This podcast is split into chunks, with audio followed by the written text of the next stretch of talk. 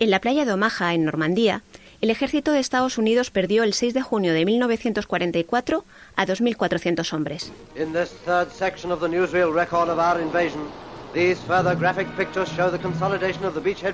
Entre ellos a un español, el gallego Manuel Otero Martínez, de 28 años.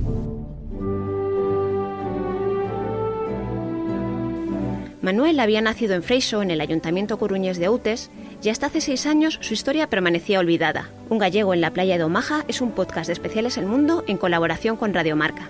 Soy Virginia Hernández. Yo soy Alberto Rojas, soy reportero del diario El Mundo y estoy en Normandía para recordar que se cumplen 75 años del día D, el cenit de una de las batallas cruciales de la Segunda Guerra Mundial que precipitó la victoria aliada y la caída del régimen nazi.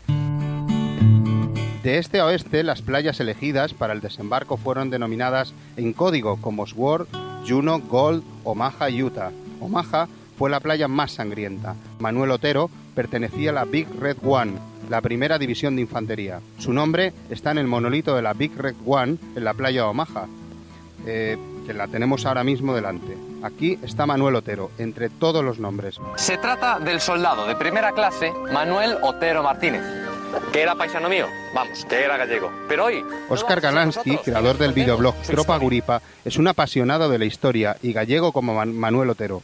Siguió los pasos de Manuel para comprobar in situ dónde había muerto su paisano. Estando en Normandía, intentando contar la historia de, la batalla eh, a grandes rasgos, me pareció oportuno contar una historia personal, una pequeña, eh, digamos que la gran historia está formada por pequeñas historias y sabiendo que había un compatriota español, además gallego, que había muerto en las fallas de Normandía, pues eh, me pareció interesante tratar de seguir sus pasos y porque la historia que se sabía de Manuel Otero era muy breve.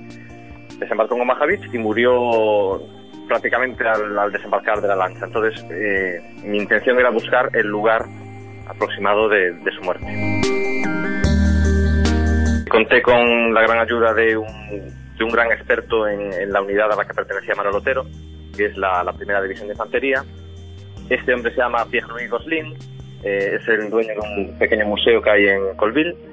Y bueno, eh, simplemente sabiendo la unidad exacta a la que pertenecía Manuel Otero, pudimos ubicar la parte de la playa en la que desembarcó, que fue Easy Red. Eh, la playa de Majavich estaba dividida en cuatro sectores, a su vez subdivididas. Y, además, eh, gracias a varios testimonios de, compañeros de, Manuel Otero, logramos identificar prácticamente la zona exacta de, su muerte. Han debido recorrer unos 200 metros como mucho eh, bueno, no soy muy bueno echando distancias, pero no murió exactamente en la arena, ¿eh? murió después de, después de la arena. Eh, bueno, todo el mérito, la verdad, hay que dárselo a Pierre Gosling, que fue el que, el que logró identificar la, zona de, fallecimiento de Manuel Otero. Y acompañarlo, la verdad, fue, fue un placer, porque cuando estás al lado de alguien que le apasiona un tema, pues te contagia su, su, su pasión. Y, y, bueno, también fue, fue emocionante poder eh, encontrar la, zona, aproximada de, su muerte. Su recorrido de Freixo a Omaha Beach había sido trazado por Manuel Arenas, presidente de la Asociación de Amigos del Museo Militar de A Coruña y de la Asociación Histórico-Cultural de Royal Green Jackets. Todo empezó con la llamada de una sobrina nieta de Manuel, Gemma Otero. Le contó que su tío había muerto en el desembarco de Normandía y que la familia guardaba el féretro en Outes. No había ninguna referencia histórica de que hubiera un español que hubiera fallecido en Normandía. Al cabo de un mes me vuelve a insistir y entonces me dice, mire, ya acabo de encontrar cartas de mi madre, eh, cartas de mi tío, donde habla de eh, del ejército norteamericano, habla de cuando ha estado, estuvo en Estados Unidos y eh, aparte he limpiado el, el féretro de mi tío y me gustaría que lo que lo viera. Nos quedamos de piedra, porque dije yo, pero ¿cómo puede ser que una persona guarde el, el, el arcón donde vino su tío a ser enterrado de, de, hace casi 70 años, de, del año 44? Y, y, así fue, fue cuando encontramos el féretro, con una linterna y con, no, con la linterna del móvil, voy a decir, y con limpiando un poco la madera, porque era, es un arcón de madera, pero dentro es de zinc, es decir, para la conservación del propio eh, cuerpo. Y ahí es donde vimos Manuel Otero Martínez, tú La Coruña, porque además ponía así, La Coruña, mm, eh, tú eh, el nombre del padre, que era José Otero, y eh, que era la dirección que utilizaban, bueno, y ponía la dirección de Serra de Outes, La Coruña, ta, ta, ta, ta, ¿no? Y al final de todo venía una numeración, pero unos, unos 14 mm, números, que es el, número indicativo de, el, de cualquier soldado americano. No sé si te das cuenta esas plaquitas que cuelgan los americanos en la eh, que se, hicieron muy famosas pues en la guerra de Vietnam ya en la segunda guerra mundial llevaban dos placas con esa numeración y esa numeración es prácticamente la vida militar de cualquier soldado del ejército norteamericano eh, donde donde empezó eh, a hacer los, las las prácticas las maniobras en qué acuartelamientos estuvo en qué regimientos en qué unidades y eso fue lo que realmente, bueno, pues miramos en una base de datos que está en Internet eh, con esa numeración y nos sale el nombre de Manuel Otero Martín. Manuel Otero había combatido en la guerra civil en el bando republicano y resultó herido en la batalla del Ebro. Acabó preso en Barcelona y su familia, del bando nacional, consiguió que lo liberaran y volviera a Galicia. Se sintió señalado como el rojo y como muchos otros gallegos decidió emigrar en su caso a Estados Unidos. Entró por Hawái y se asentó en Nueva York. Iba prosperando, escribía a la madre, le iba mandando dinero y a, raíz de eso, bueno, pues decidió, se le pasó por la cabeza a Manuel Otero, dijo, bueno, voy a conseguir mi sueño americano. Y él eh, nacionalizarme americano. Eh, para, para poder prosperar o mejorar en mi vida y todo eso. Para ello, pues tenía que hacer seis meses en el ejército norteamericano para conseguir esa nacionalidad pero con tan mala fortuna que le pilla la Segunda Guerra Mundial. Entonces, bueno, pues eh, vuelve otra vez a Europa, vuelve otra vez a una guerra de la cual había escapado, que era la Guerra Civil Española, vuelve a Gran Bretaña, donde allí, hace los entrenamientos, las prácticas para el futuro desembarco, que no se sabía y que era secreto, pues eh, que podía ser para esa, esa futura liberación de Europa. Eh, entra una unidad eh, de las más importantes del ejército norteamericano, que fue el primer regimiento, eh, el 16 regimiento de infantería americana, eh, la famosa unidad, la Big Red One, es una unidad muy conocida en el ejército norteamericano, y le tocó el peor sitio para poder eh, desembarcar. Fue la playa de Omaha, que para mí la historia de Manuel Otero es como un guion de cine. Eh, si esto lo coge Steven Spielberg, hace un peliculón espectacular.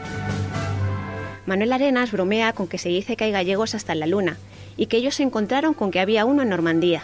Contarte con este personaje a través de unas cartas, de una documentación, empiezas a investigar, empiezas a encontrar eh, es como hacer el descubrimiento para mí eh, pues de un tesoro, ¿no? Eh, eh, como si encontraras oro.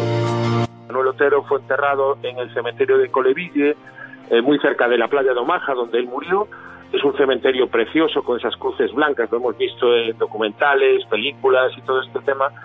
Y estaba allí, bueno, pues descansando con sus compañeros. Pero no, el padre, José Otero, dijo que quería los restos de su hijo, insistía el gobierno norteamericano, nosotros hemos, vimos las cartas consulares que le escribía el gobierno gobierno norteamericano diciendo bueno pues que estaba un lugar privilegiado, un lugar de recuerdo, de memoria, con sus compañeros y tal. No, pero el padre le decía que no, aquí en el consulado de La Coruña, eh, eh, que hacían las traducciones, porque claro, los padres no sabían inglés, llegaban las cartas, ellos las llevaban al consulado, las traducían y después contestaban. ¿no? Y en esas cartas que yo, he visto, bueno, pues eh, eh, el padre insistía, ¿no? Quiero el cuerpo de mi hijo, quiero traerlo desde allá tal. Y bueno, pues al final el gobierno americano, en el año 1948, en una expedición que vino desde Francia, que fue a cargo de la Cruz Roja Internacional, pues decidieron devolver los restos de Manuel Otero. Y vinieron para aquí, para la provincia de La Coruña, para Serra de Otes, eh, curiosamente acompañados, esos restos por el agregado militar americano que estaba en Madrid, eh, un capitán del ejército americano del 16 Regimiento de Infantería Americana y dos compañeros, dos oficiales, compañeros de Manuel Otero. Y fue enterrado en, San Juan de Sabarnes, donde está allí la, su tumba, eh, con todos los honores militares y con la bandera americana.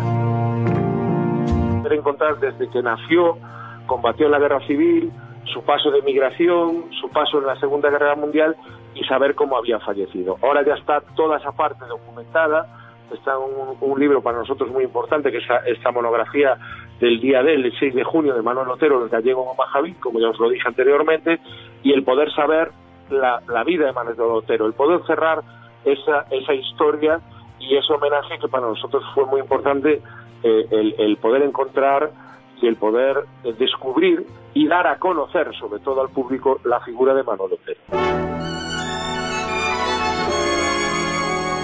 Para Óscar Galansky también fue importante la historia de este gallego en la playa de Omaha. Bueno, te das cuenta de que al final la guerra son eh, cientos de miles, millones de pequeñas tragedias y, aunque parezca mentira, pues eh, igual te identificas más con una historia de un gallego emigrado que, igual que con el resto de, soldados.